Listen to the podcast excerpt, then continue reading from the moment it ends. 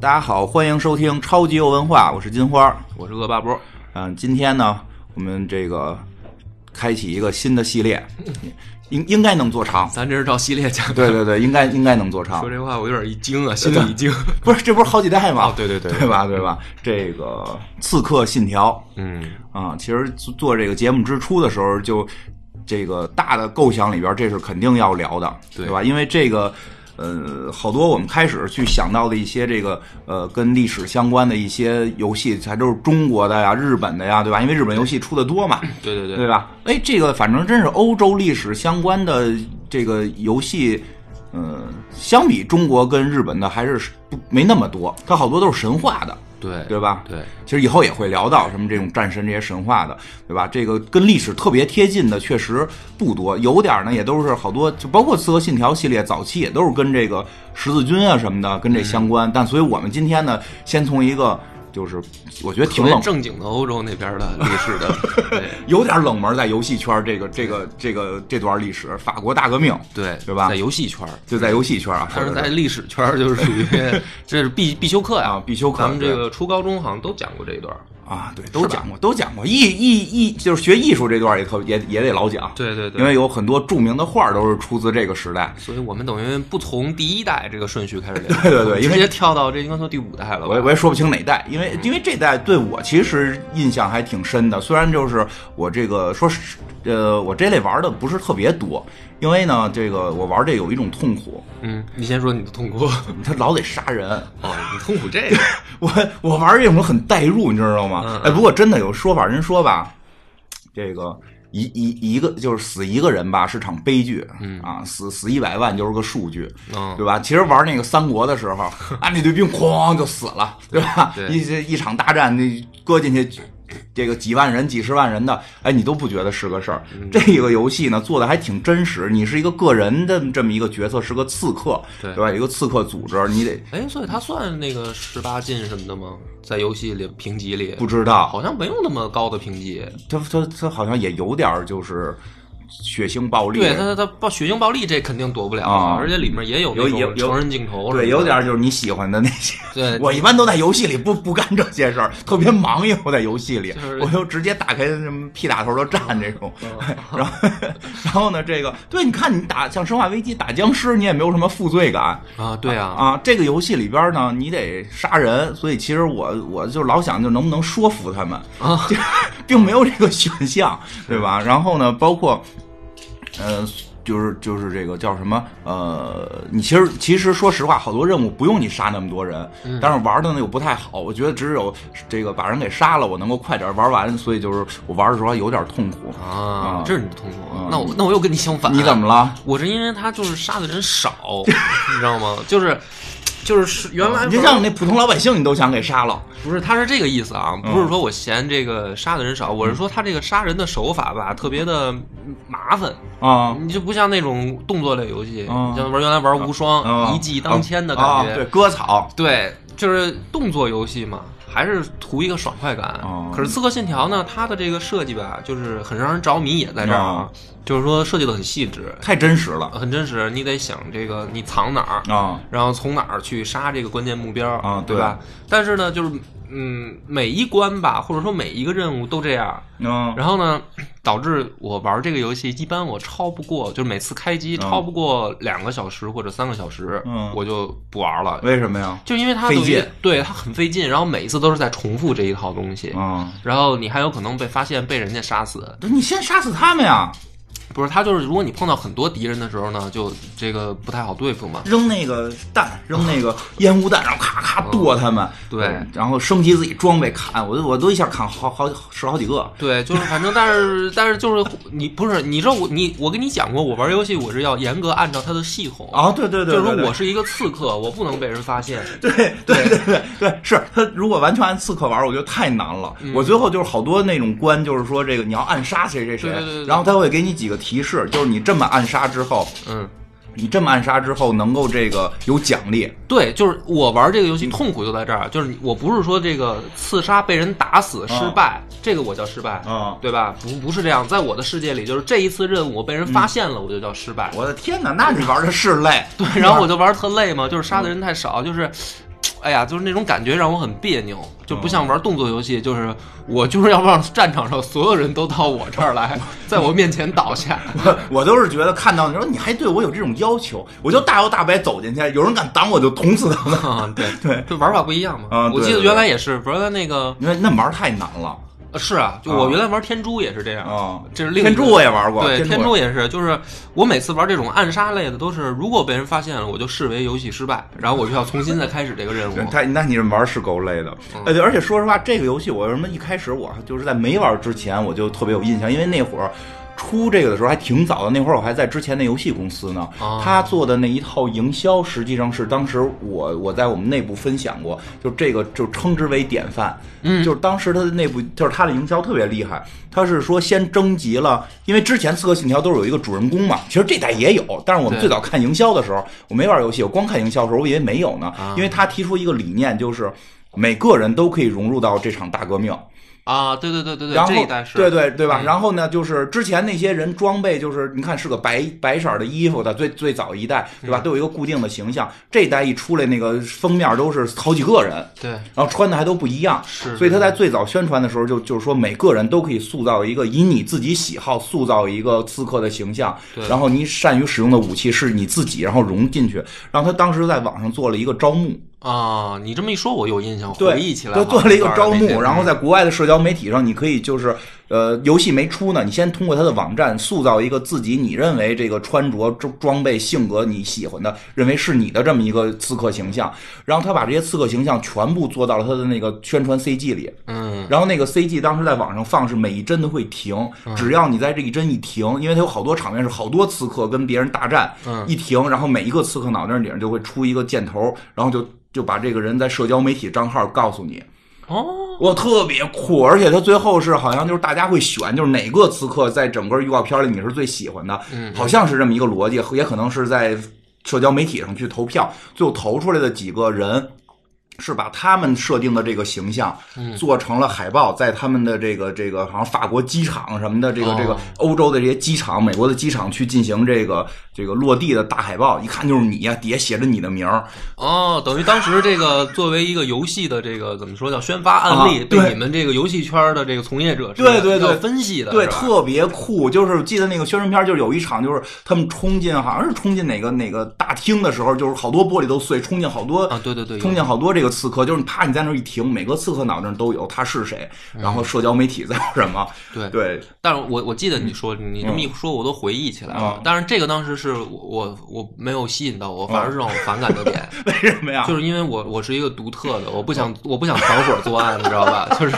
我刺客应该是独行你得侠。，所以他大革命用的这个梗嘛，你得啊融到大革命里。对，但是嗯当时呢，实际上也是因为他的这个宣传很成功，然后本来我是已经弃了《刺客信条》的坑了，啊为什么呀就是我玩了前两代，嗯然后那个到大革命之前，实际上我已经断档了。嗯，不玩了对，因为育碧的游戏吧，会给你感觉特别重复的那种城市化，啊。对，这就是快餐。快餐那种感觉特别严重，啊就是你看起来呢没毛病，嗯就像你比如说我们去吃肯德基、麦当劳，啊，这一一次吃这一饭是吧？这个可乐、嗯汉堡、薯条都有，嗯没毛病，你感觉嗯吃的也饱，嗯，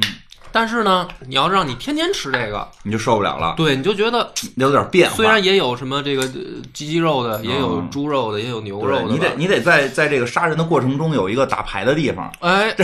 对，就让就你不像收其集他牌去 对，不像其他游戏，其他游戏会给你还是有一些细微变化，还是还是有点像那个吃炒菜的意思，就是今天我可以在游戏里面体验一下这个，嗯啊，明天我体验一下那个。嗯，但是育碧的游戏，尤其是《刺客信条》这个系列，它基本上全程就是在重复这一套，啊，对，它是故事在推进，其实对，它故事所有的都是在这一套，这一套就让我感觉玩了。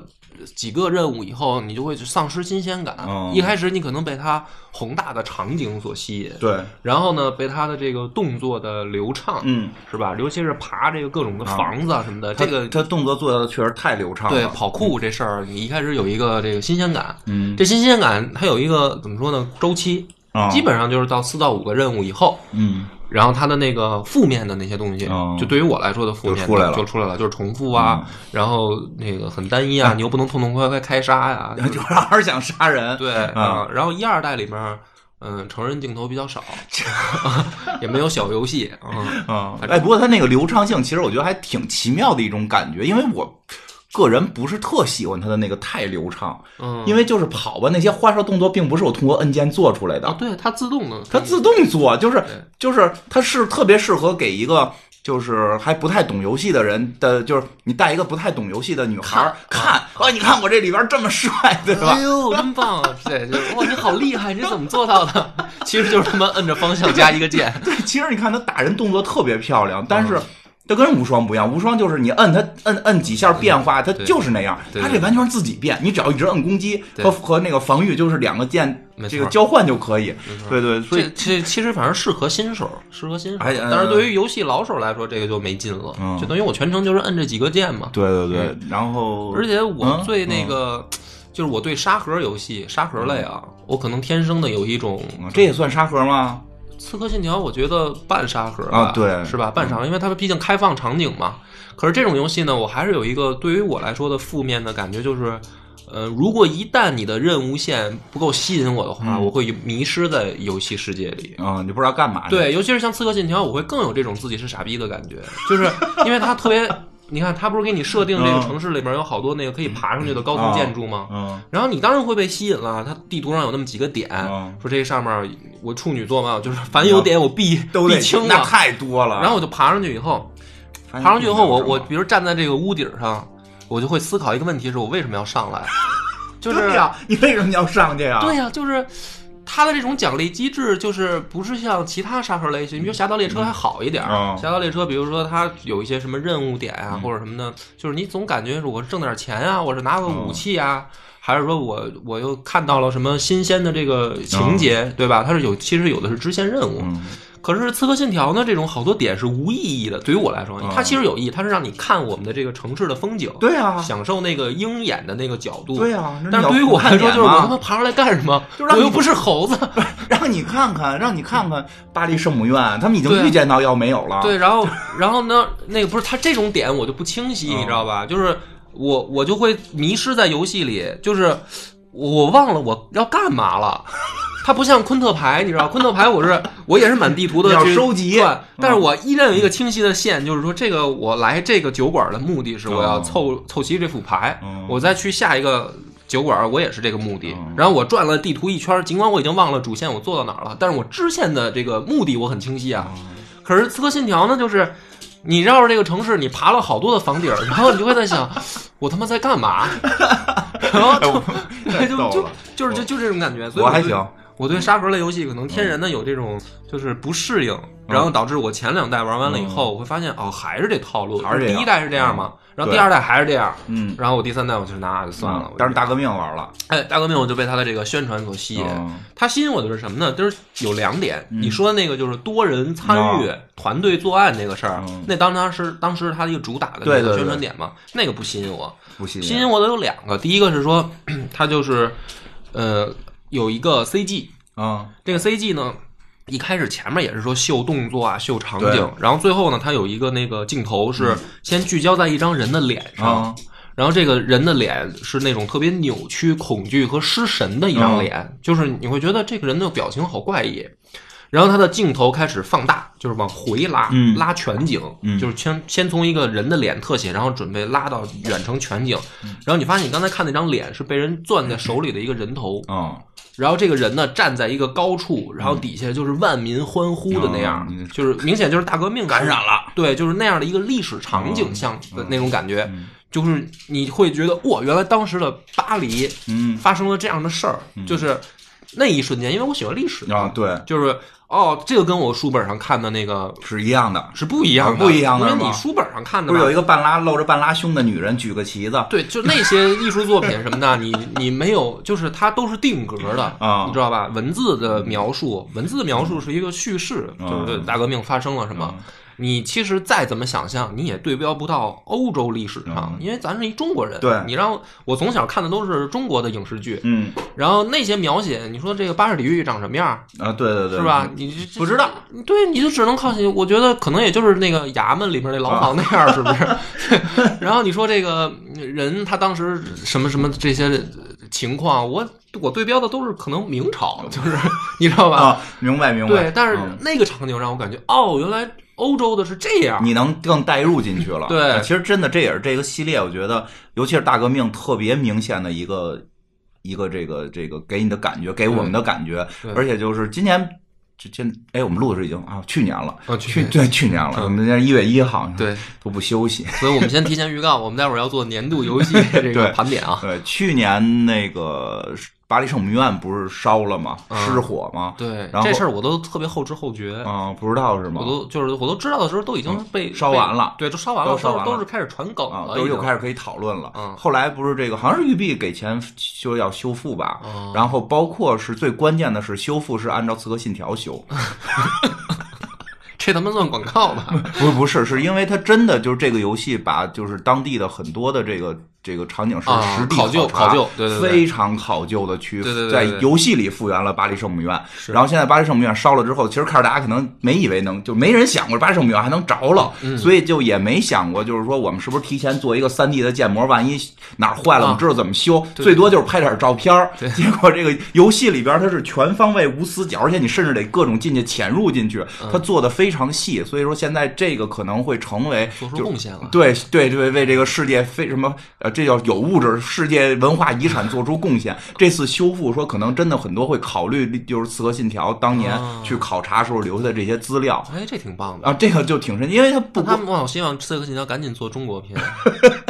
没有我们这是防火呢，他们他们那儿不明白怎么，我真不知道巴黎圣母院怎么能着了。然后呢，这不会就是玉璧放 的？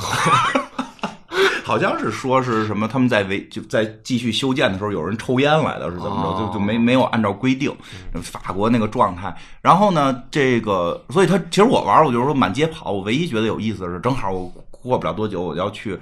巴黎旅游了哦，啊、春节是吧？啊，对我就哟能可以啊，对，就提前都都看好了，这儿我能去，这儿我能去，嗯对吧？啊虽然那个就是它是一个一七几几年。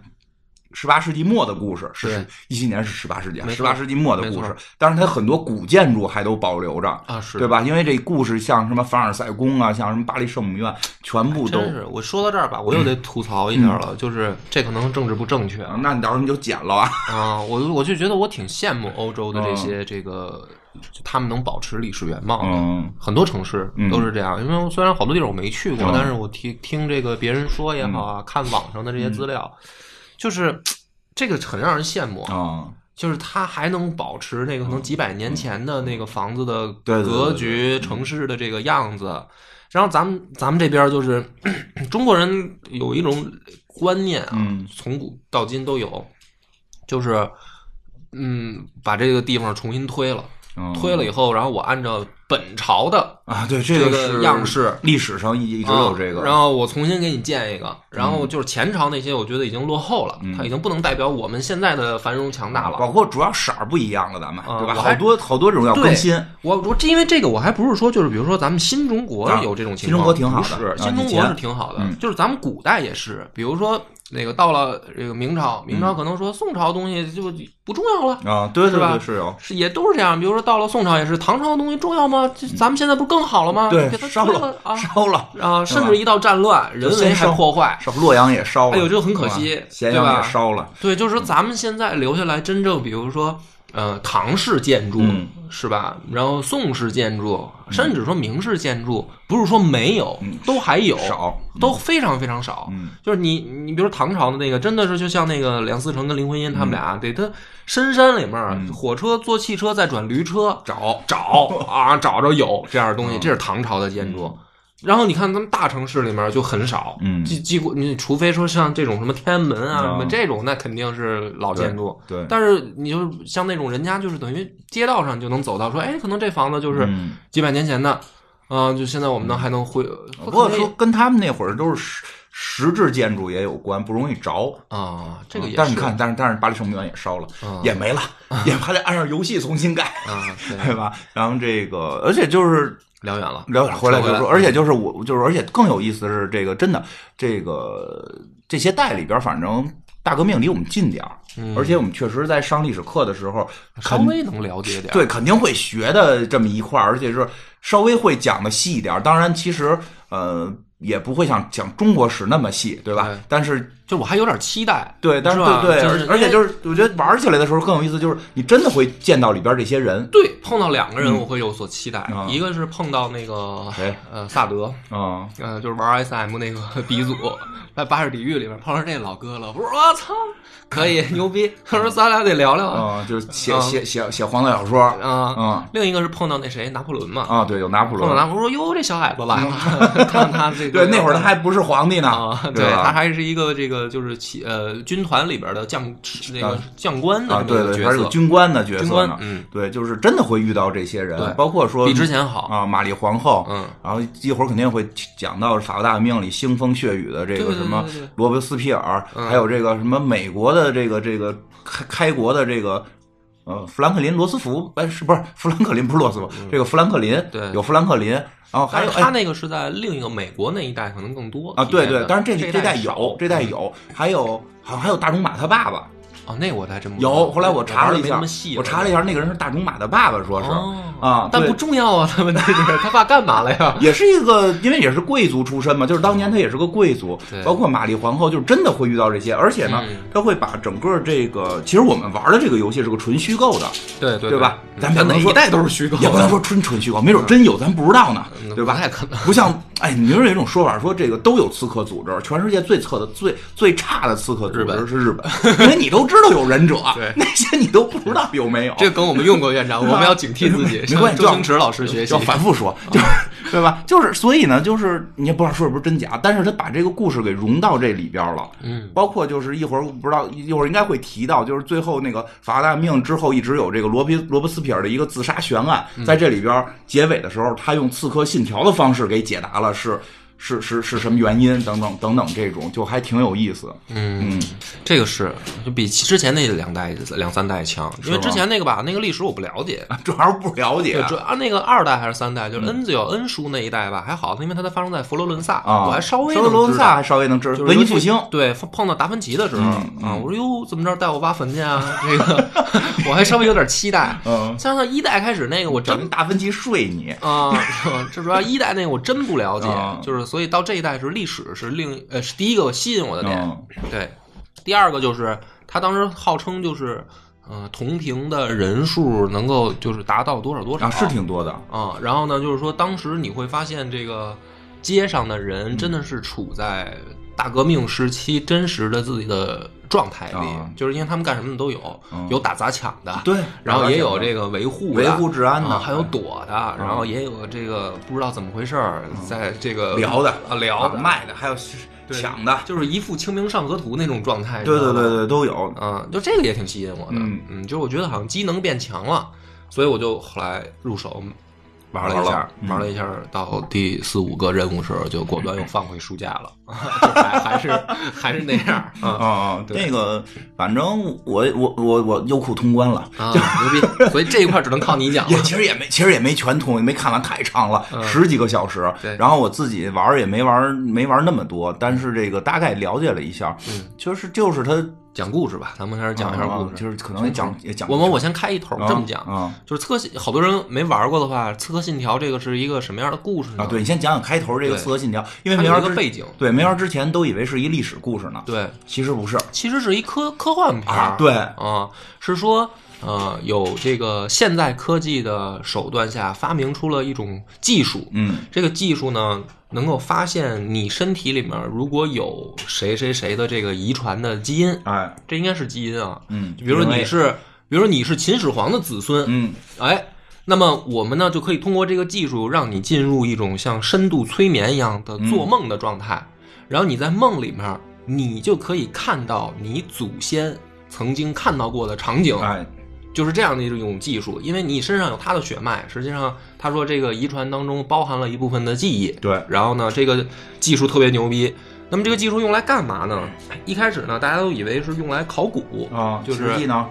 就是大家觉得说啊，当时历史上不是有很多疑案吗啊？这我们让你来参加这个实验，实际上就是干这个事儿哎啊，对就是解释这些疑案。哎到到底谁是谁爸爸能说清楚了？后来发现呢，不是这个目的，嗯是发现有一个阴谋。嗯这个阴谋呢是说，原来这个欧洲古代流传着一个组织，嗯这个组织就叫阿萨辛，嗯然后就是英文里面的刺客，刺客就是 assassin。然后呢，说这个组织呢， 他们一直在对抗另一个组织，啊对方的那个组织叫圣殿骑士团。嗯然后呢，这两个组织他们之所以形成了对抗，是揭秘出来了，就是上古人类初始的时候啊的一个老阴、科幻了阴谋。啊对，这个阴谋是什么呢？就是说原来整个人类嗯是被创造的啊，就是有外星人了外，星人。然后呢，就是 说越来越不着调。对，特别不着调儿。然后说这个创造出来的人呢，脱离了创造者的呃控制，嗯但是呢，他们带出来了一个东西，这个东西，呃，是一个最高的、终极的，就是什么奥秘吧，反正就是这，我只能这么形容它。嗯实际上就是那个金苹果是个这样的苹果是个苹果，啊，你看这个世界上发展到每个阶段，最重要的都是苹果。，对。每个文化里边儿，啊是吧亚当夏娃吃着苹对果，完了牛顿被砸的是苹啊果，就是希腊神话里也有个金苹果，就就闹起来了。对，就是然后他立，然后玉现璧在我呢们做了那个现宣在我传们片嘛，哎现在我们出的这个手机也是苹果，苹果的，对对吧那个就是说，这个苹果实际上是为什么都是它在关键时刻出现呢？嗯就是因为，呃，这个人类的终极的这个奥秘，从它的创造者那儿偷出来的这个东西，嗯一直在历史上有传承。嗯，就是靠苹果。对，但是呢，就是现在这东西在哪儿不知道，啊，所以呢。实际上，我们要找到它，我们找到它就能 接接，就是让人类的科技再往前飞跃个两三百年，嗯因为它是创造你的人的那个高科技结晶。厉害呀！啊对呀，但是这个东西呢，怎么找呢？据说被这个刺客组织给藏起来了，啊他们就是要代代守护这个东西。不想让你们发展那么快对，然后呢，圣殿骑士团呢就是要找到它，啊，然后于是呢，他就跟刺客组织开始对一抗，直对抗。两边实际上就是为了抢这东西。啊然后就那这个是背景嗯，背景第一代就发现、哦，原来请你来做实验的，并不是刺客组织的人，嗯，原来是圣殿骑士团的要人，找这个要找这个东西，中国而你其实是刺客组织的后代，啊，所以就相当于你被利用了。嗯然后你就要想办法怎么去跟这个游戏里面的这个组织对抗，啊就是这个是大概一个整个这个整个这个刺客信系条的列的这个大背大景的。设定，对对对然后呢，就然后他每次做梦的时候，就是还原到的是古代的对场对景，对，完了你会就是你会还原到一个人身上。对然后呢，这个确实是因为包括其实这一代还挺有意思的，因为那个就打着打着，就突然说，哎呦不行，我们这系统坏了。嗯，然后那个就跳出了，说对对对你就你就不在那个大革命那个时代哦，了，这我也特烦，一下就是你 一下你再一睁眼，哇，铁塔都出现了，我 啊，对都对都对都对，到地铁了这说我特烦，这我我我玩儿我老忘了，主要我这记忆，你知道咱现在玩游戏都是你玩一段吧，你关哦了，关了以后呢，比如该上班上班，嗯，然后嗯，没事，咱们先 都都是你的，没事儿，呃喝吧，这没打开吧？都是你的，打开嗯了。都是你的吧？这个我没喝。那就你打这新的，喝这新的，嗯嗯，来，嗯嗯然后咱们玩一段吧，就是你把它一关，然后你一上班吧，然后一看书什么的，可能再过去开了的时候都啊过了几天了，一过了几天一进去以为是《刺客信条之巴黎铁塔啊，对啊，我有时候真的接不上，哎》， 是呀我因为这它个真打着打着就巴黎铁塔了，就是一百年后了，说穿错时间了，就穿到一百年后了啊，就不是大革命的时间对，了。啊然后我还得努力回忆说之前发生了什么，这我就个这个我觉得还挺逗的，我觉得还挺是啊挺好玩的啊我觉得到铁塔那儿还他妈说的要去那个要去那个就是叫什么自自由女神像。嗯嗯因为自由女神像实际上是法国人造的，送给美国的嘛，让他去找自由女神像，从那块儿再穿回去什么嗯对的，然后特别逗。然后这个，对，就那嗯，那你该讲这个大革命的故事大了，对，就说回来吧，说回来就是说，他这回穿越的呢，是穿到了这个，也是投了有头儿，说就是在在几百年前打着半截儿又穿到后几百年，但是实际上核心还是在这个大革命时期讲的这个一个主人公，好像叫阿诺哈，这个这个主人公呢，就是特小的时候呢，有一个小妹妹，就就就是这个就是也不是小妹，青就是梅竹马，他反正就是去了一个，他爸爸是一个这个贵族嘛，对去了一个这个大家开会的地儿，哎嗯爸带着他上班去，结果呢，另外一叔叔带着一女儿也上班来，对结果就那小女儿举着一苹果嗯，啊，就这这小伙子就不行了，看见苹果就不行了，就追这女孩，对，这段剧情我当时玩儿我特别莫名其妙。苹果呀，对你有心瘾啊，哦，是，啊反正就是好我吧，跟你说，就说起苹果来特别逗，就是实际上有幅名画是拿破仑拿着个苹果，嗯，这我大概知道。，对对对，就有好这苹果确实老出现，老出现嗯老出现。然后这个这个主人公就去偷这，就是跟这小女孩带着她去偷苹果，对然后呢，他就没跟他爸爸守约定，说说在哪儿等他爸爸什么对的，对结果对回看他爸被杀了对，啊，就是这么一个剧情，我当时特别莫名其妙，啊因为我感觉这个孩子啊，他爹死的时候，他好像还在纠结于苹果的事儿。你你有那感觉吗？啊因为就苹是果好很像重要没有，后来还有怀表的事儿呢，啊，对，就反正各种事儿，就是感觉他爸死这事儿反而不 重要。啊小太小太小不懂事儿呢，可能也是睡着了，啊然后好吧，然后呢不悲伤啊，问题是。然后挺小挺小的，啊，我觉得总没人应该按照我的理解是，我爸死了的话，应该是哭天抢地啊，爹呀，啊我以后可怎么办 呀？什么的，银行密码到底是多少啊？你快醒醒，你说了你再死 啊，就是应该是这种情节。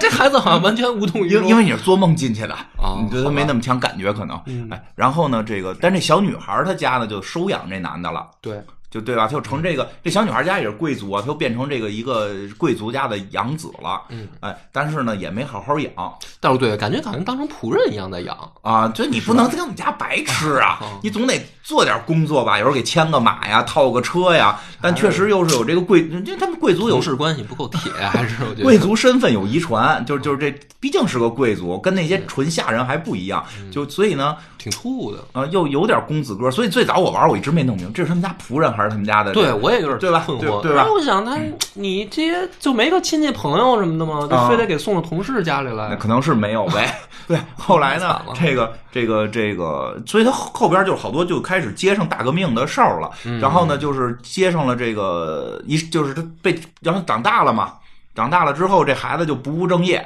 啊，又又是赌博吧，又是偷东西吧，就就反正不是特别好。嗯然后又跟养养养父的这个这个女儿，这个嗯谈恋爱，哎，谈恋爱，哎，这养父这女儿，人家是正经继承家族，很高贵，人家得调金龟婿去，对吧？他还潜入人家舞会，跟人勾勾搭搭，哎，上来啪啪就亲，这种 嗯， 哎，这个我挺喜欢 的。就喜欢这个是吧？这但是养父也被杀了，对，就特别匪夷，怎么养父也被杀了呢？嗯结果不光养父被杀了，他在上去救养父的时候就被给栽赃了，嗯他就成杀人犯了。对，嗯对，当时那一场，他们就是他养父被杀的时候，是三级会议吧？应该是我记得是。嗯，待会儿咱们啊，对，就会讲到那是就是为什么那么多人在那儿干嘛呢？那个对是这个法国大革命的一个初始的一个经很重典之嗯哎很重要的一个一个一个那也是最后一次三级会议。，对对，那是很重要的一个一场大会。嗯哎，结果呢，在这个会议上，就是你反正你就是刺客嘛，你你上来你还没成刺客呢，但你也是在里偷偷摸摸、小偷小摸，你老能听见大家好像在讨论点什么。嗯，对对对，对吧？？这游戏做得特别逗，因为你在里边的核心目的是找你那找你那青梅竹马的妞儿，嗯，然后呢，那当时一群人在会议里在讨论着什么呢？你能只言片语听见一两句，对对对，所以这个情绪还挺有意思。我也是，我被完全被感染了。我说我 操，这是三级会 议，妞儿不重要了，这个时候。但是那个故事里边那个人还是觉得妞儿重要。啊对我也想在跟那儿开着听听他们 开什我么，说这都啊说什这么不了呀？让你听，让你赶紧找妞儿去。然后我发现我听了半天都是说一些屁话，就是完全都不重要。我说你们这帮政客这么重要的历史节点，是吧？哦就对这对说的都是什么呀？哎就好真的就好比说那个， 就比如说你要是进到了，比如说共产党第一次的这就个小心点，别换一个，换一个，就是换一个。船上那场会啊啊会议啊啊，，你特别你想不行，你必须换一个，换一这个不能这么讲。嗯换一个，咱们想想换什么呢？妞儿都删了，不要提嗯不能说的。嗯，嗯嗯比如说去这个看啊，比如说你看穿越到三国了，啊然后诸葛亮去出使东吴，啊，是吧？舌战群儒嗯舌呢？战群儒那一场戏啊之前，然后呢，诸葛亮就在门外准备进来了。啊这时候你已经到东吴大厅里面啊啊，这帮什么雇佣啊，啊，都都聊呢，都怎么聊对付他。啊，征召这儿都想呢，我这这得这得听听哦吧。你谁这时候谁还会去想看大乔长什么样儿，对吧？你肯定得想想说这帮老头子说说什么呢？ 然后你就发现这帮老头子，比如张昭说：“哎，我们家牛要生了， 是吧？起个什么名儿好呢而且任务一直指导你，快去找大乔，快去找大乔，不要在这儿等诸葛？”亮啊。，我说 这他妈什么鬼？但是很有意思，因为你想，真的，如果那会儿一个人就是他他哪知道三级会议到底在干嘛？啊，现因为咱们是后来人知道，啊，对吧？那他那会儿肯定觉得妞比这些都重 要，也是，也 是，对吧就从一个旁观者的角对度对来对，说，所以后来就从这儿就开始引入了法国大革命。他然后这个结果，老公不是这个这个他这个干爹死了，他这等于是他喜欢的女人的爸爸也死了，还栽赃，就是别人还栽赃给他了，他成了犯人了。我说这个得怎么办？抓起来呀！对直接就进巴士底狱了，对对对对，我操，好突兀啊！因为他他中间都跳着哈，对对对，特别快，觉得情奏情节特别快。对，哎其实特快，因为我我我对这个剧情当时是有一定的那个预期的，嗯因为我知道他要去巴士底狱，哦就是之前什么宣传什么哦嗯的也有提前玩的都说了。然后我我当时想象的是说，巴士底狱是关政治犯的地方啊，就是里面关的都是大佬，哦嗯都是一些那种危险的人，嗯思想危险的人，嗯思想危险的，对吧？嗯你想萨德这种人思想多危险还有啊！还有四个小丑呢，啊，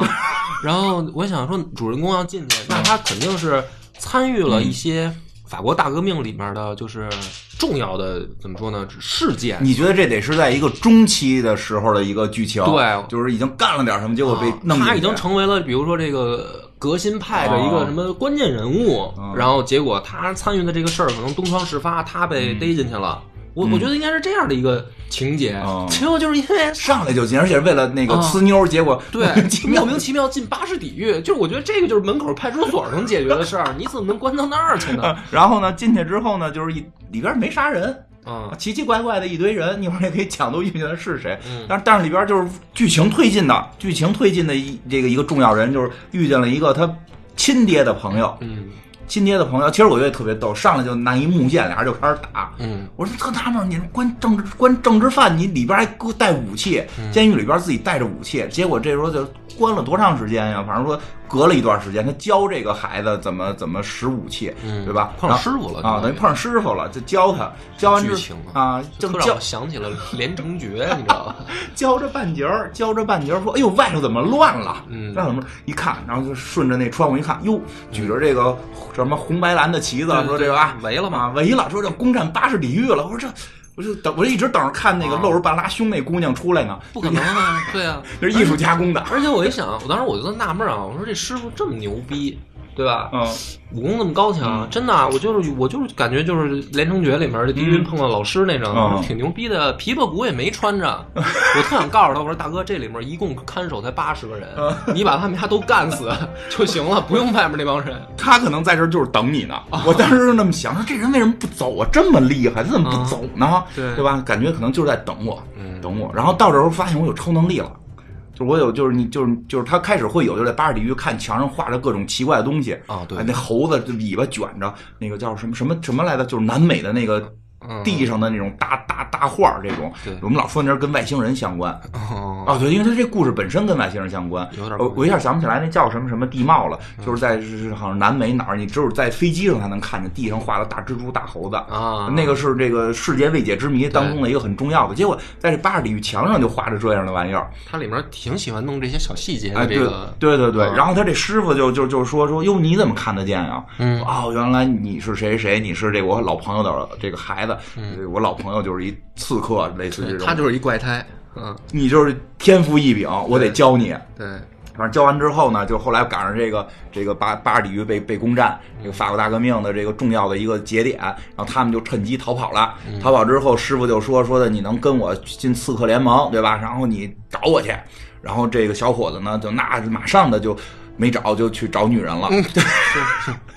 找他这个初恋情人了，对吧？他是初恋情人，结果呢，就一说你杀我爸爸嘛，就就就因因为好像之前还有一些小的细节，就是他该给他爸送信，然后信里边已经写了说可能会被遇刺什么的，嗯对对对他也没送，就光想着脑子里想的都是妞，对对吧？对然后结果跟这个女孩这会儿就决裂了。嗯，呃，算是决裂吧，就是，但是他还爱着人家，嗯啊、这女孩后来慢慢的知道是这个圣殿骑士，好像，嗯嗯，对吧？然后有呢误会，哎，对，有误会。他呢，就最后也加进了加入了这个刺客的这个联盟。嗯，这刺客联盟里边呢，好像就开始跟这个法国大革命里边哪派就开始有有有有点关系了。嗯，但是感觉呢，最逗的是，我一直以为就得聊这大革命的事儿，我也是这么以为的。没聊，哦然后都是那圣殿骑士团怎么怎么着，对他偷咱们什么什么东西，咱们找对啊什么，哎，外头就是腥风血雨的在革命，我他妈还跑那个巴黎圣母院里边偷他们一个什么上古的一个卷轴啊，或者什么什么宝剑呀、这种，嗯 是，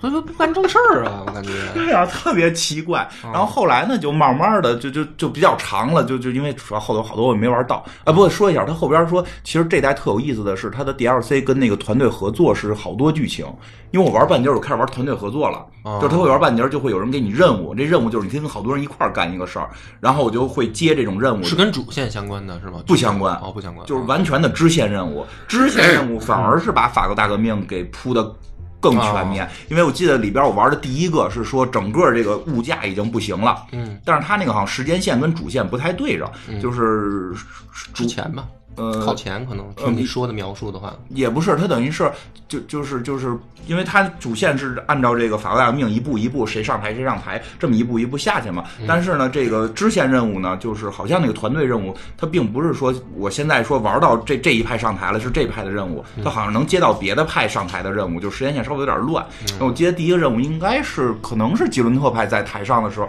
物价就不行了嘛，然后就会有这个。应该是当时是真有这么个大姐，说在街头就是抢物资，然后你要负责保护她，不让那堆就是 你要保护这个在街头抢物资的人，把物资抢来发发给老百姓，让老百姓能活啊。然后还有一集，还有一个玩儿也特别逗，就是因为我玩的没有那么靠后的时候，就突然就已经出现了罗伯斯皮尔在台上开始大屠杀了。啊然后这时候有一个叫什么佩顿的人，然后就就拿着这个圣殿十字军的这个十字架，就说说咱们这外边的暴徒有这类人，你见过吗？然后那个罗伯斯皮尔拿过那个十字架来，就开始跟卫兵说他叛变革命了，带走。 啊，就是把自己的那个给自己打，就是把自己的这个间谍头子直接就给抓起来了。啊然后这时候你接到任务说，操，这人不能死，你要保护他。啊然后在上断头台之前，你你给他救出来哦，啊、就那这些任务设计的还有点意思，啊对对听起来，对对 对但是比主线强那。主线任务跟大革命没有啊没特关系直接你跟他关系一。直在谈恋爱，感觉什么什么鬼，是对吧？什么鬼？对呀、他实际支线任务铺了好多大革命的故事，然后呢，嗯这个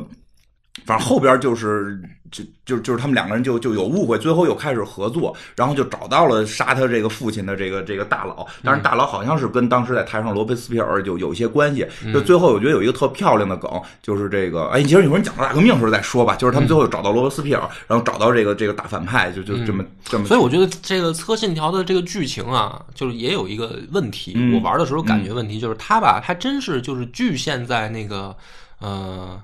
个人的人物的情感视角里了。啊就这个呢，就很矛盾，在于你说按照写作的这个角度啊，比如说编剧也好，或者我写小说的角度的话，其实是应该这样。就是嗯说，你这样的话，你的人物才能丰满。对，但是《刺客信条》呢，就是一就是是一个游戏里面让我这种割裂感最强的，就是把我两个同时认为对的东西搁在一块儿，啊我就觉得特别别扭。嗯因为一个我我会写作，我知道你写一个人，你应该用这种视角，就嗯像那个权力游戏的那种 POV 嘛，嗯，是吧？你应该更多的描写每一个人在想什么，对，然后看的人才会代入。嗯但是另一个我又喜欢历史，嗯就是历史呢，你又是说我们的史观是不计数小细节 的，你知道吧？那说大事儿，对，那说重要的事儿啊，这这这，比如就光一个这个三国吧，嗯你这么多人，这么多大事儿，你得记记录啊，啊你哪有功夫去记载那些小屁它屁主他们在想它什么？主要是你听大革命，你想看看大革命怎么回事儿，对结果这个到实战群众这场戏，你见不着诸葛亮， 啊，对吧？对，就这是最给我割裂感的一个系列，你知道吧哎？，到拿破仑那场戏好像是是 DLC 的还是正式的忘了。哎，到拿破仑那场戏就是拿破仑那个跟他初恋呀、啊和那个后来又又结婚那媳妇儿啊，啊和他初恋啊后来又遇那就全是男事儿哎，啊就那点事儿，你就是找你啊，找你就是说，哎，我这我是不是我是不是被戴绿帽子了？ 就是。啊就根本不是说拿破仑我在哪场战斗啊，我需要你帮我一块对儿呀在战场上冲杀，没有对对对，我就因为因为他就是你想拿破仑就是在八这个大革命的这个时期， 他这等于混上 来的，这是他一个最关键的转折嗯点，就相当于什么呢？相当于黄巾之乱时候的曹操，嗯，就这个感觉，就是他在这个时候，曹操、刘备、孙权在黄巾之乱的时候，他们等于在。呃风声鹤鹤嗯就是风声鹊起的这个搞这个黄巾平叛，嗯然后呢，成为了朝中闪亮的新星。嗯，是吧？然后大拿破仑就是啊，他是当时在这个大革命的时候发明了巷战炮术嘛，对啊，对吧？就是说这个怎么弄啊？这个都是小街小巷嗯，又人又这么多，咱们这个人要真拼人头的话，损失又很大。嗯，然后拿破仑说：“没事儿，咱上炮。”就大概是这样，啊对对是然后大家都惊了，说他妈炮那都是野战的时候用，嗯说咱们这小胡同里面你架一门炮怎么打呀？是吧？你别误伤友军嗯啊对啊 嗯拿破仑没事儿，我有招儿，拿着就是咔咔咔一弄，最后人家说：“哎呦，这个鸟小伙子厉害厉害啊，就是玩的牛逼。”嗯，就是我想看这个呀。啊没有，就是你意思是说，你想跟着曹操说的，你旁边是曹操带着你夏侯惇、夏侯渊，你啊对呀们哥四个上战场杀人，对然后那会儿又那边刘世军来了，你说这啊个，哟，刘备又来了，啊哟，这个呃这关羽羽张张飞飞来了啊，对你但想看这个。但实际上呢，变成了曹操说，哎，兄弟啊，我要带着夏侯惇、夏侯 渊去我打那仗个，了你，回去帮我看一下丁夫人的 是不是走丢 了啊？对，然后你都上不了战场，你就 说我曹昂，曹昂好像又走丢了，你再去帮我找一下曹昂。我说他妈什么鬼？他是这样，他是这样。啊但是说实话也很逗的是，他就是《早大明》里有很多很就是就是后人大家杜撰也好，大家猜测也好的很多这种梗啊什么的，他里边用他的方式去解决了，因为好多人就不太知道这个这个这个。这个谁，呃，拿破仑他的那个初恋情人哎叫什么样儿，我也忘了。其实那个初恋情人对拿破仑以至于最后战败都是有直接关系的，啊因为拿破仑的初恋情人后来是跟拿破仑的一个，后来拿破仑当皇帝之后，他的下属在一起了，啊，然后拿破仑是曾经把他指认到，哎，指认到哪个国家呀？去当国王了。嗯那个人到那个带着拿破仑的初恋到那个国家就跳反，哦，跳反之后就是一看跟拿破仑之前是有有有有事儿毛有事儿。嗯跳反之后，据说还有一种说法是说滑铁卢最后滑铁卢拿破仑投不投降是他这个初恋去游说的，因为当时那个初恋已经是那个哦这么国重啊要呢？对那个初恋已经是那个国家的皇后了。嗯，去去游说的，这这是民间传说了啊，因为但是确实是他的那个初恋情人的后那个老公是，就是后来的老公是成为了一个国王来反对他，哦，所以他是有一个后来的大口，但在当时呢，谁也不知道为什么拿破仑对于我们来说有点遥远。对我们来说不知道为什么拿破仑的初恋情人突然就不跟他结婚了，哦，然后拿破仑就就又娶了这个后来这约瑟芬儿是吧？叫对吧？这里嗯明白边了这里边他把这给插进去了啊，插哦戴哦，绿你帽这子么。说，那我懂了。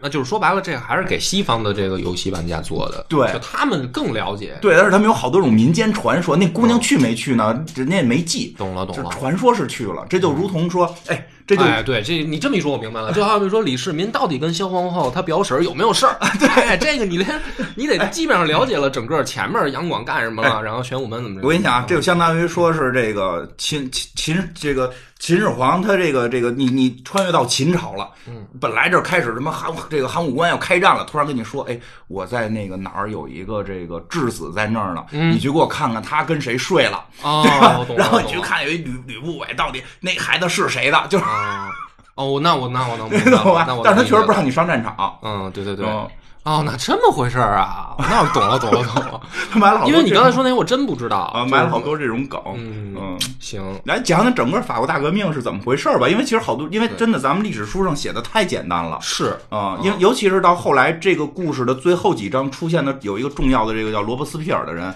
那个就是咱不是咱们那个都都有哎时间有限的，没办法整个讲大革命啊是快点怎吧么回事儿了。嗯，对，咱们就是讲这讲个两期多好呀，啊，讲这个巴士底狱这个这个光讲巴尔底狱啊，呃不是，就是关键的巴士底狱啊可以之前、那太好了为什么爆发了这个三级会议的争斗，嗯然后以及攻陷巴士底狱怎么回事？因为这个事儿很莫名其妙。行，你知道那吧太好，讲这这样的话，嗯剩下的我到时候自己可以录一录一个付 费，行行行，哎，那好好好，对。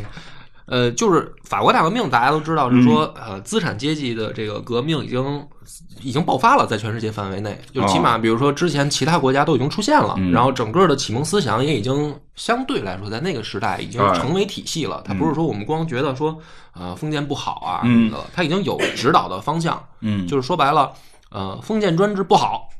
啊起码也得君主立宪对对对。啊，最好呢还是这个民主自由嗯啊，就是他已经有这样的思但想是了。当时还没有民主自由的国家出现，对，就是是就是有这么个啊英想国的象，这个光荣革命，它为什么光荣呢嗯？光荣就是说我们不流血嗯啊，然后不杀人的情况下，让这个皇室嗯啊退居二线，嗯，成为吉祥物。啊对我们这个事儿干得漂亮，嗯所以它叫光荣革命嘛。其实也杀了，嗯，少，就是这个上层的争斗，对，对就吧不要搞得那个嗯就是几个把当尸山血海的对对，没有让老百姓杀起来，对就是当官的互相砍脑袋了，但是呢，这个作为英国的老对手的法国，嗯啊这个事儿搞的呢，就是尸山血海。就等于把老百姓都卷进来了。当时整个巴黎陷入了一种疯狂，就是的，全部的人上街，嗯然后打砸抢，啊，难怪说巴黎人有这个习俗呢。嗯今年就去年就来两回了，啊，长油来一回，这退休来一回。对，然后对待王室也是毫不留情，哎呀，啊，最后就是上断头台啊，嗯啊，咔咔咔咔的掉脑袋，就就搞得就是成为也是世界的嗯一个经典案例了。那、咱们就得说说这个，当时他们反对的这个皇室啊，嗯实际上是波旁家族，嗯就是大革命之前的这个法国很多历史学家，啊尤其是我们中国翻译叫波旁王朝，啊，对，波旁王朝，啊。这个波旁王朝实际上是公元十六世纪末就上台了，就是哦一五九年的时候，他们的这个统治就开始了。嗯而且呢， 他们家的这个呃国王最出名的路易十四，对，路易十四已经是当时在全欧洲都很有作为，被称嗯为太太阳王。对，路易很很有名，十三也很有名主，要是十三酒是有酒，酒这 块儿，路易十三的，彪哥给弄弄得挺出名 儿，对吧？路易啊十路易十三是他爸爸。北影厂彪子都弄得挺出名儿。十四也可以，十十四十四在我们时尚圈很出名，嗯对丝袜呀，嗯就这长筒袜呀、高跟鞋呀，对对吧？都是都是他发明的对，嗯都是而且都是他穿，嗯但所以是当时其实也挺引领时尚，嗯就是从这个法国啊，嗯好多这个你看欧洲的那个穿法，对我们现在的审美来说，呃，有一段时间我挺排斥嗯的。我说这不就是一帮 gay 吗？ 穿高跟鞋、长筒 袜，我说这董帮利多也这样，裙子是吧？当时我特别不理解，然后那个弄的小卷小卷毛烫、啊对啊戴小帽子，啊他有然可后能脱发。然后照相的时候，就是他们那时候画油画嘛，嗯画油画都是得侧身四十五度角，叉着腰。嗯我说这 gay 里 gay 气的，这是国王啊！哎，不过有传说是由于得了某种不就不太方便嗯不是，说但是后来的我病嘛，我就是再了解，我发现原来都有道理。哦比如为什么穿高跟鞋呢？嗯因为矮呀， 你这个解释倒是挺因为矮呀，真的也不是，因为高跟鞋呢，它是因为它老骑马，嗯骑马它那个高跟鞋的那个跟儿啊，实际上是为了卡马镫，哦所以他们贵族流行这个有跟儿穿跟儿。嗯后来发现这玩意儿呢，又提升人的这个等于整体比例的那嗯个比例线嘛。还是因为这个，这我们穿那皮鞋也没那么高的跟儿，对嗯对，长个儿嗯啊，那就丝袜不扯远了， 扯啊到那对边去了。包括因为得病，后来又戴假发，对，但是呢，大家也都知道，说这个历史的发展啊，总是波浪性前进，嗯啊，就是有高峰就有低谷，对对吧？天天下大事，分久必合，合久必分嘛，嗯。所以呢，到了这个十八世纪末的时候，呃，有一天呢，这个路易十六的这个财政大臣，嗯，这是他的什么重重孙子嗯、了，莱孙儿我啊俩，知道这个搭了好几下了大老得，孙儿，嗯，对，说这个这个财政大臣叫卡隆，啊，过来呢，说大哥，我给你这个做一下咱们今天的这个年终的资产报告吧，嗯啊，他说你做吧。嗯，说也嗯没什么，就是快破产了，干嘛了？钱告诉我花哪儿了 他惊了，就是说我操，咱们一个国家要破产了， 啊？，说也不是，就是王室要破产国家还行嗯，国国家家可以，国家反正有有有钱人。嗯，有有钱人藏富于民了，我们对当然国家破产，我们说为什么那个破产呢？就是他老长期对外作战呀、哦什么的。再加上我觉得历史规律都是这样嗯啊，有钱的时候就是造呗。啊，有一种说法说是他们支持美国闹闹革命来的， 他们支持美国独立来的嗯是有这种说法，啊为了给老对手添堵啊，对，因为他是跟英国常年的战争，他妈嗯对嗯贞德那会儿就开始了，英法一直是世仇嘛，所以这个一看人一看，哟，这个英国殖民地闹闹闹闹独立呢，我们得支持啊，他们还派将军去了呢，对对吧？嗯去了一看根本指挥 不了，这帮美国流氓不用我们指挥，人打家黑枪、抡闷棍什么的，完全不按绅士的打法不来用。我们指挥，人家打黑将就打赢了，对对吧？但是说好像是消耗了挺多军费的，是所以有人说应该封他这个路易十六为美国国 父，这个美国人民可能接受不了。 啊然后呢，这个他说怎么办啊？就是说这个快破产了，咱得想办法呀、嗯于是呢，说要不这样吧，咱们就推行这个税制改革。嗯没钱嘛，嗯没钱就是让让大家这个贵族多出点钱啊，嗯多出点钱你得有个正当理由啊，嗯那就是对改革，就改是革税制改革。然后呢， 这个大伙儿都来了开会，嗯贵族什么交钱、嗯啊，不行，不给，不给我们有钱是我们的，对呀、你这不靠谱。嗯于是呢，这个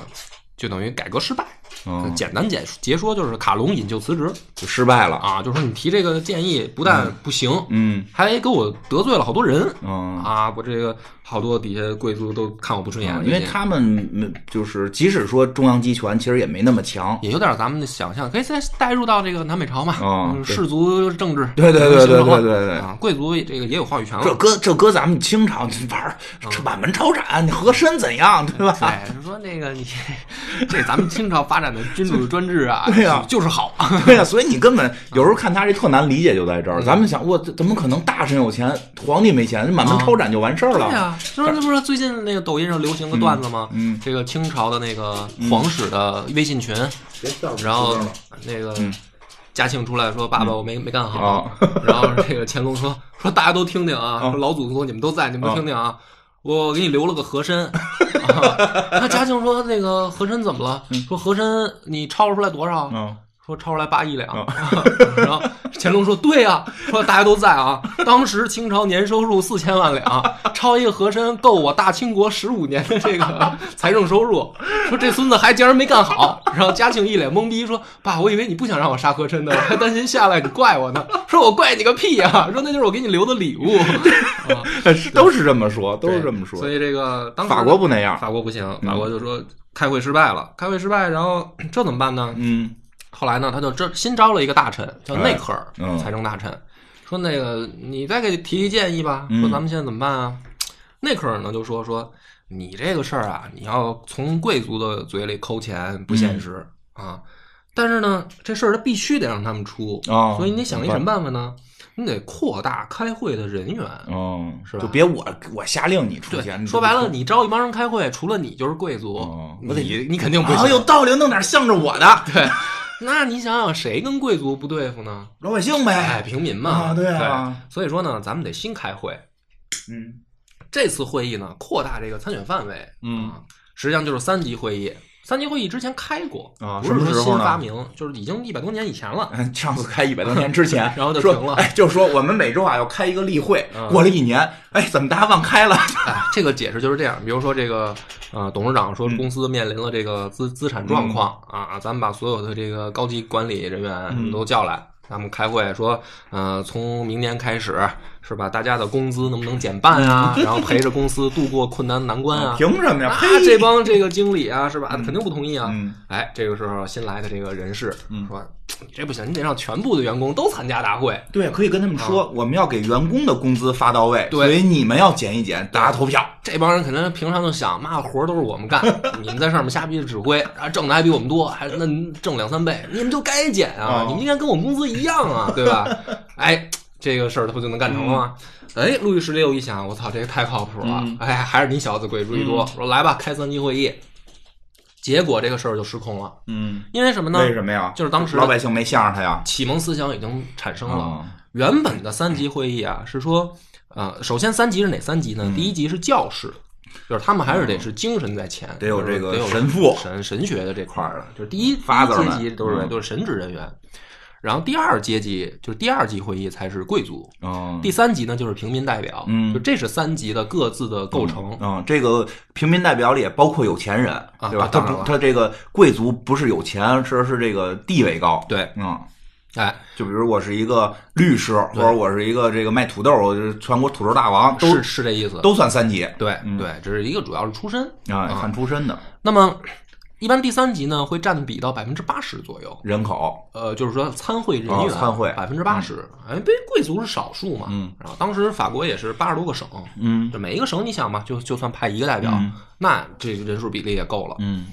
于是呢，他们就来开这三级会议的时候，发现启蒙思想诞生的这个作用很明显啊，啊原本是每一级投一票，啊这不是三级嘛，实际上就是三票，啊，就跟美国那一个州，你们不管怎么选出来，你们这算几对票？对他这就是一个级就是一票，对，就是别看来的人啊多，是吧？你们这一个阶级最后就是一票的这哦个权利，嗯结果这一次开会呢，这帮第三级的人来了以后，就是说啊，应该改改革这个会议制度的对投啊票。，对，凭什么呀？我们这儿好好好几千人，你们这儿五个人，我们啊哎投出来就算一票，你们对那五个投出来也算一票，所以应该改成什么呢？应该改成每个人有一票的权利。听着有道理啊，人权啊，平等啊，嗯对啊，这就是说启蒙运动的效果嘛，就哦启蒙的效果就来啊，了。从从文艺复兴开始，啊什么天赋人权啊，这些都来了。其实呢，大势所趋嗯是这样，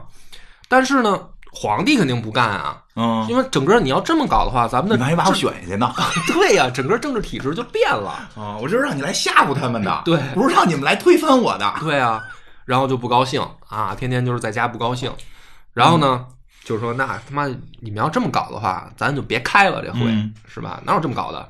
于是呢，这个这帮人来到巴黎以后，哎，大家都说老张、老李，哎呀，都来了啊，说嗯都来了，咱们这个这一次会议很重要，干脆啊，咱们成立一组织，嗯，别跟他们开了哎，不是，就是说开会还是要开，但是呢，咱们得统一意见先，哦，先统一对吧？嗯你别到时候真一开会啊，这个八十多个代表，虽然每人都有一票，咱们自己票数还 分裂，是吧？对这就不好弄了。人多力量大，先团结。对，说咱们呢，先先自己组织，先自己弄一个这个小组织，嗯就叫这个国民议会，哦，就是等于全部都是第三级的，都是第三阶，不跟他们玩了，然后呢人家自个儿玩出一结论，比如说咱到时候咱们会上咱们要这个干嘛干嘛干嘛怎么着的啊？根本不是说让贵族掏对钱，，这个就是我他妈当时玩游戏想听的，就是你们到底要干嘛？当时商量的不知道啊嗯。然后呢，这个时候国王们知道了嗯，吴操还成立小团体啊，这明显就是要搞事情嗯那可啊！能看了中国的一些书了，结党嘛，这对你结结党东林 斩， 对吧？结党是这个王朝的这个要灭亡的象征，不能让他们结党。嗯。对，我可以允许贪官存嗯在， 我绝对不能允许结党。嗯，就是法国皇帝说的。法国皇帝，啊嗯，于是呢，他在这个开会之前，嗯他就把那个第三级的会议室给关了，完了，然完后嗯了派兵给围了，啊把这甭会议甭室进来拉起警戒线，嗯就是这这会你们也甭想参加了。啊反正你们也没地儿开，对啊，大街上冻着，对啊，要不然冻死你们啊！要不！然关了空调，你们就得走这帮人呢，你想都是各省来的，啊！因为而且能来这个也不是说真的是什么劳模，你知道吧？也都是一些有钱人啊主。要其实这点我觉得特关键，来的不是种地的，对来的是有钱人，对，这帮人一想说，我操，我们大老小来一趟，我们这次觉得很重要，我们嗯没准就能推动这个国家的改革。嗯哎，结果临到门口你不让我们进，啊，那不行。那怎么办？于是呢，咱咱们自己找地儿啊，嗯就跑到旁边的一网球场，嗯 就这儿地 儿大，咱就在这儿开啊，难怪他们都喜欢打网球啊，，这很重要这。嗯有这有重要，这有历史意义。所以真的，你要是穿越回去呢，你就告诉法国皇帝说，你啊，光光会议室不行，旁边这几个运动场你都得关了啊，啊哎，人是那游戏里边，我觉得特逗的是，会议厅里边好多是有那个台球案子的。啊！嗯其实那会儿这个网球、台球已经高都级兴，已经兴盛起来了。嗯，于是呢，这帮人到了网球场以后呢，就是说，嗯，咱们要干嘛呢？咱们要制定亡国宪法。嗯，就我们就自己国王现在太嚣张，想干什么就干什么。我们要自个儿定法。对，我们要推动宪法的这个进行，然后呢，搞成这个君主立宪制是最好的。对，就是这个到这儿还不过分，嗯，因为英国有例子了。对，因为全世界范围内都会认为说，呃，这个是进步，嗯这是大势所趋。然后呢，这个里面有一些第一级、第二级的人嗯，也会觉得说，呃，第三级的这个想法是对的。呵，哎，你看有这个觉悟思思想很进步。有觉悟。嗯，因为说白了，君主立宪其实并不，某种意义上来讲啊，不但不违反这个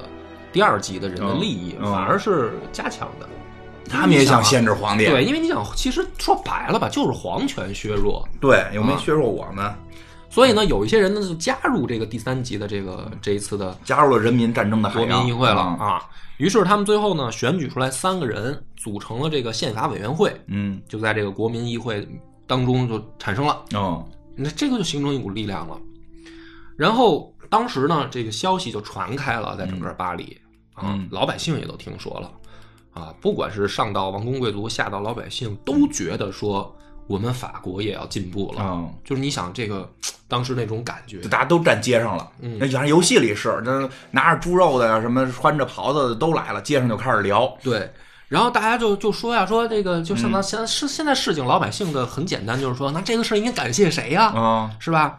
于是呢，就找了两个人作为这个感谢的对象，嗯一个呢就是那财政大臣内克尔，啊还有一个就是哦他出的这出，他出的这他开始并 不是这么想的。对，哦，这个嗯这个荣誉得来的很容易也啊。很棒，我就是这个就是历史上就说不清了，因为可能他就是有这鬼心思，哦也有可能你知道就吧是想这么推进一下，，啊因为他还不是法国人，有道理。他还是一瑞士人，主嗯要嗯啊。然后另一个呢，就是率先加入第三级的这个贵族，当时他叫奥尔良公爵啊，啊，就是这两个人起了最关键的作用啊。嗯，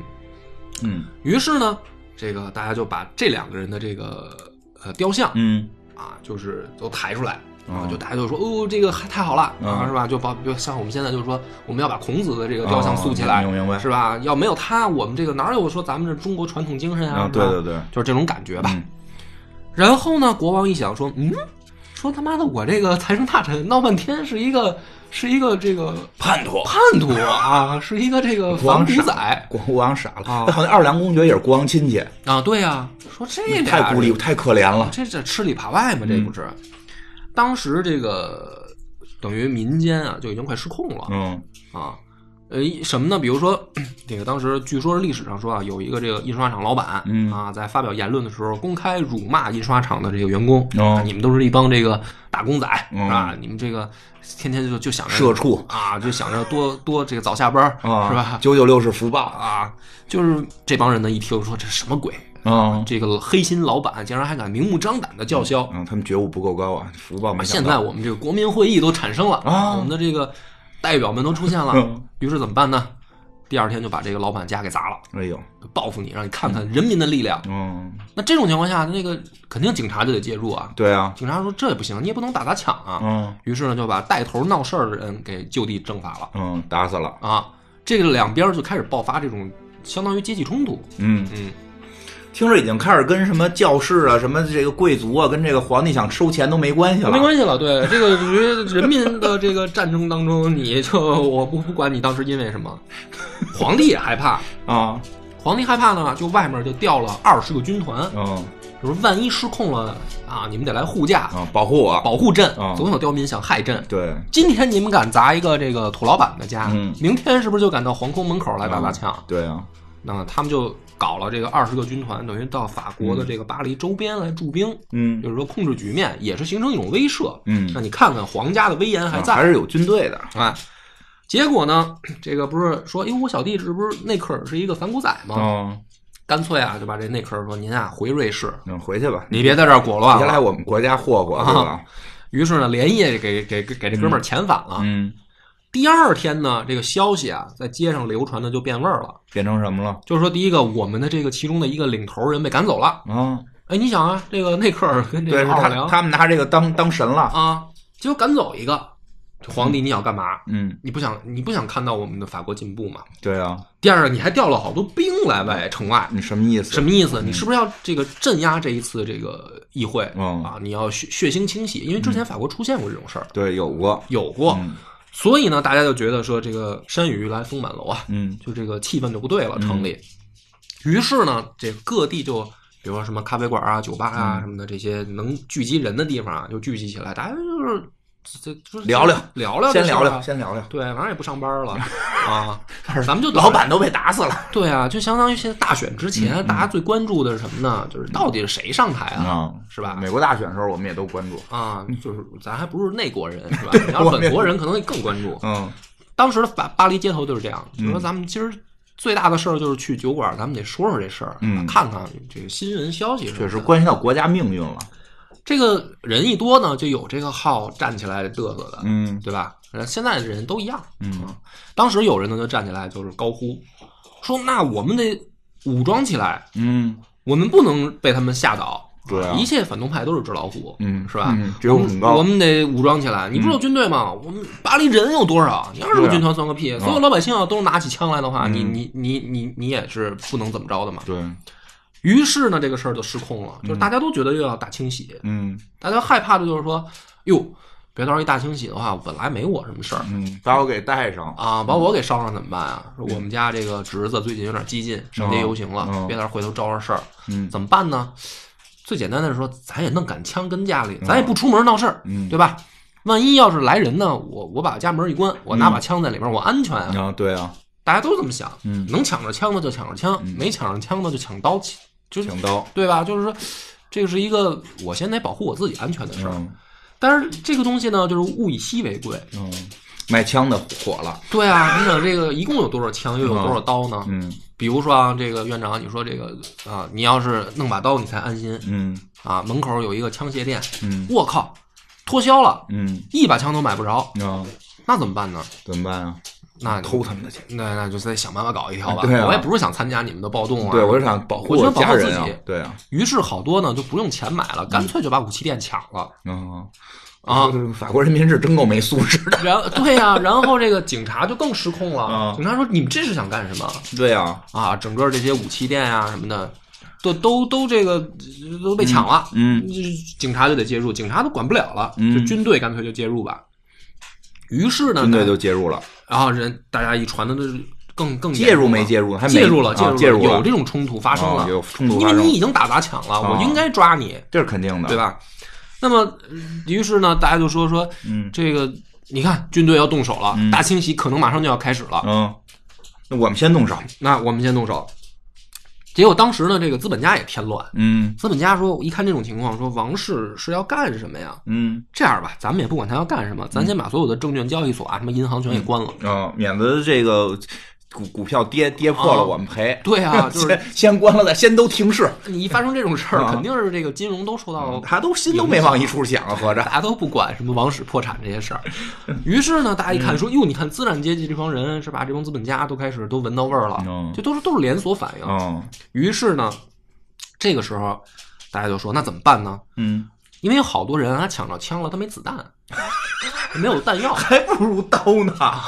对啊， 还不如刀呢，是这样袖箭。真是开打的话，这这怎个么游戏里是袖箭烟雾弹，这也不行啊。”于是当时呢，就嗯有人就说啊，说我知道有一个地方有哪儿 啊？监狱哦，里，那肯定的，那肯定，你想这监狱里面为了防止这个犯人什么劫狱啊，哦里边都是政治犯，得有好几千政治犯，那不得有好几万条枪？啊，嗯啊说那这里面肯定有火药，有有子弹。都是这么说的啊，都是这么传的。巴尔地狱关着好几万人，对，然后说这巴士底狱就在法国郊区近啊郊，咱们去那儿有。嗯于是呢，大家这个这些暴民就涌向了巴士底狱。嗯，实际上，巴士底狱当时我这个有人吗里头嗯有啊，刚才节目里说了，八十多个人守卫， 那里边关着多少人？关着也没有几百来号，顶多哦顶天了几百来号我。听说就七个，啊，其实就不可能那么那么多人啊，，就几个啊听就说，几啊里边还有有四个是神经病，有一个是写黄色小说的，对，嗯，还有俩是刺客联盟的。对， 哎，正好七个嘛，正好因为七一个般记录说是四个神经病，一个一个写写色情小说的，还有几个不知道是谁。这这游戏里给补全了，嗯有一个是刺客联盟的师傅，一个是刺客联盟的学生，对，人齐了。七个人。啊然后这个，那你就想吧，你说外面涌涌过来嗯几千号打、拿着武器的这个暴民， 哦，要要进来抢火药，嗯这根本就挡不住。那肯定的。而且当时呢， 本来巴士底狱是呃外面是有那种相当于壕沟护城河，啊这跟个小城堡似对，的像好城堡，那水早就干了，啊，也没想过。所以护城河的这个作用根本就不嗯不在了。所以很快巴士底狱就被攻陷了，嗯啊。巴士底狱一被攻陷呢，这个就相当于成为了一个象征，哦，就是什么呢？就是人民的力量是不可阻挡的。嗯，啊感因觉为出来巴了。尔底狱本身是关政治犯的地方，对，嗯是这么说的。嗯，说是这么说，啊实际上怎么搞 SM 那也被关进去了，就是也不知 道。思想太太奔放了。对，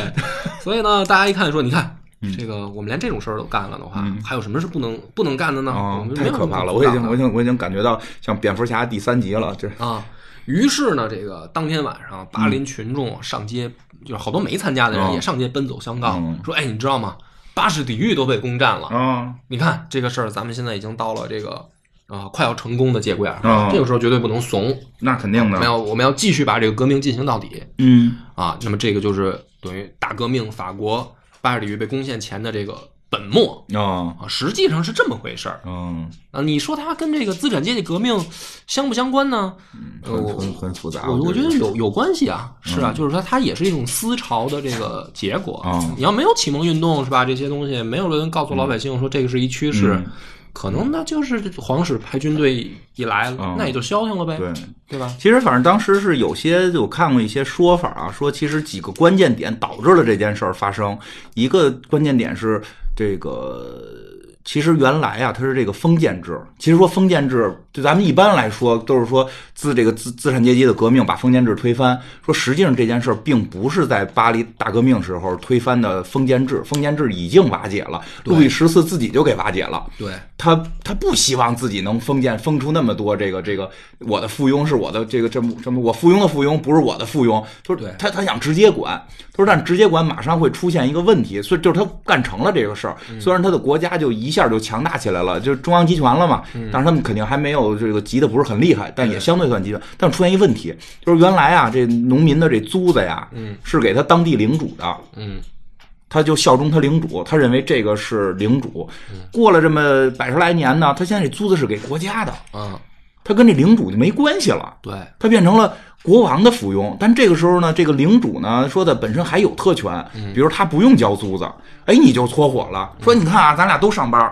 我挣。比如说我我挣十万块钱一个月啊，这个这个不是人民币啊，比如我一个月挣十万块钱，我得给国家交八万的税，就这个法国的当时的可能比例类似于这样，哎，这这个这个公爵呢，他不上班儿，他还一个月拿八万，这不就这什么意思呀？因为原先那钱我是给可能要给这个公爵，我觉得我是他的附庸，但现在我是给国家呀，凭什么你不给国家呀？他这个平权意识就开始逐渐的明显，对，因为当这个他说不像原来一层一层一层的了，嗯他跟这个相对来讲，他这个这个第三集跟第二集是接近的了。对，只是你还有点特权，所以这个平权意识就起来了。说第二呢，说更奇怪的呢，是法国那帮人呢也挺奇怪的，就是这帮国王还挺喜欢这个启蒙运动，挺喜挺喜挺喜欢这个启蒙思想，对吧？这个十五的媳妇儿是这个。叫什么来着？这个就是等于这十十四的上一代，十五的媳妇儿是是这个蓬皮杜夫人，嗯她就特别喜欢这个土尔泰，嗯，伏 尔泰，伏尔泰不伏伏尔泰就不不不不是不是那种喜欢啊，就是敬仰他，对敬仰。当然伏尔泰也确实挺能耍的，伏尔泰也做过巴士底狱。对，伏嗯尔泰是是是，伏尔泰写写写写写诗，非说皇帝跟自己女不是是是说自哪个大公跟自己女儿怎么怎么着什么，非给人编这黄段子。我觉得巴尔底于是光光他妈写黄段子的， 啊，其实我觉得对吧？就是法国人嗯奔放一点这。个吉伦特，嗯吉伦特的这个党派领袖，啊对对对，然后呢，这个就是结果他们都特别喜欢这个这个启蒙的这个思想，还以跟他通信为荣。啊，对对对对对对，吧？说到这个十六不是十五的儿子，好像是孙子，就是他中间那个原来那个皇王子死了，所以就是王孙儿继位。说王子没就从王子就从来没当过国王，嗯，等于是这十六的爸爸没当过国王，但是一生特别的就是觉得这这些启蒙运动特别好，启蒙思想特别好，所以他儿子当国王的时候，说临临临死的时候跟他儿子说说的啊这个。你你要当国王了，爸爸不行了，爸爸这当了一辈子王储，没当上国王，听着挺像现在某人似的啊。嗯这个英国的不就是吗？我当了一辈子王储，没当过国王，所以我的这个梦想，因为他我觉得郑根没当过国王，他没那感觉，所以他老想着我要弄一个，就是我这个开创新时代，是是是，我我应该弄一个君主立有宪。点那个《长安十二时辰》里边圣人那劲儿，对，我那就感觉啊，因为他没当国王，他没想过这个独裁事儿对，嗯他光想着我能够留名千古，反正我也快死了，所以他跟他儿子就说说的，你想法推进这个君主立宪嘛，嗯就大概这意我就思。不上班了， 反正我也当不了国王，立也立你也不立宪也宪你也不宪我，何坚就傻了，哎呀哇塞，原来这么高尚，所以他儿子本身是受这个有一定影响，所以他开始就是大家一弄这个说要平权，他有点恍惚，这好像是爸爸说的对的事儿啊，他没想过这个能对自己影响这么大，对对吧？所以其实这也是一个原因，导致他就没有特别的残暴的就开始了镇压， 所以我觉得好像就是你看这个，如果逼进去看当时呃世界范围内各国的这个怎么说的叫资产阶级革命啊，嗯其实都挺混乱的。就是他们，如果你身处当时的人，哦他们都不知道自己在干嘛。没路啊，因为没走过，不知这道。啊这这是我们都是后人，后人对我们觉得说，哦，原来这个当时，呃，这个人嗯干的这件事儿，他的这个作用在在这样的作用下，对嗯嗯啊，结果导致了什么什么，哦，那个人他原来当时是那个目的，可是如果你逼近回去看当时的人，当事人肯定不明白，当事人就跟《刺客信条》里那似的，啥三级会议，我先找我妞去，你对吧？就我们知道后来这个很重要，但是对他来讲，哪儿找一群人跟这儿开会？我女朋友怎么在这找不着了？这个对这类似于这种，差不多对吧这个意思？然后这个。这个这个那什么哦，他他找他女朋友还不是三级会议，他是那会儿逃跑偷苹果逃跑，找女朋友是后来一场戏嗯啊。这个反正后来就是说，呃，包包括这个，我觉得这个这游戏里边后来我觉得特别有有意思的一点就是它延续了再往后。刚才咱们就就今天大概讲到这个时间历史，就讲到这块儿，差不多了嗯攻占巴士底狱嘛，留点儿，别都、嗯都剧透完对了，对万我把一有想玩的呢，所以我把最后有一个特别。八公战巴士底狱之后呢，就是后来就也有这个处死国王啊，处死王后，哦对呃，王后其实都没讲，王后也特别著名。王后最著名的就是她有一大宝石，嗯，那大宝石后来就泰坦尼克了。 泰坦尼克号是以那个宝石为原型写的，是哎，然后呢，这个后来就是有各种派别上，对吧？因为我特别熟的是，因为有一个就是跟我一样有皮肤病的，叫这个马拉，他就是后来的雅各宾派，这个后来死死死在澡堂子，死在自己浴浴室里什么的。就是这个故，就是这个游戏里边，最后是由雅各宾派上台，雅各宾派上台之后，有一个叫罗伯斯庇尔的人。就是这个人是个，就是就是开始是特别的这个怎么讲，就是这个有善，就是和平主义者，但是后来不知道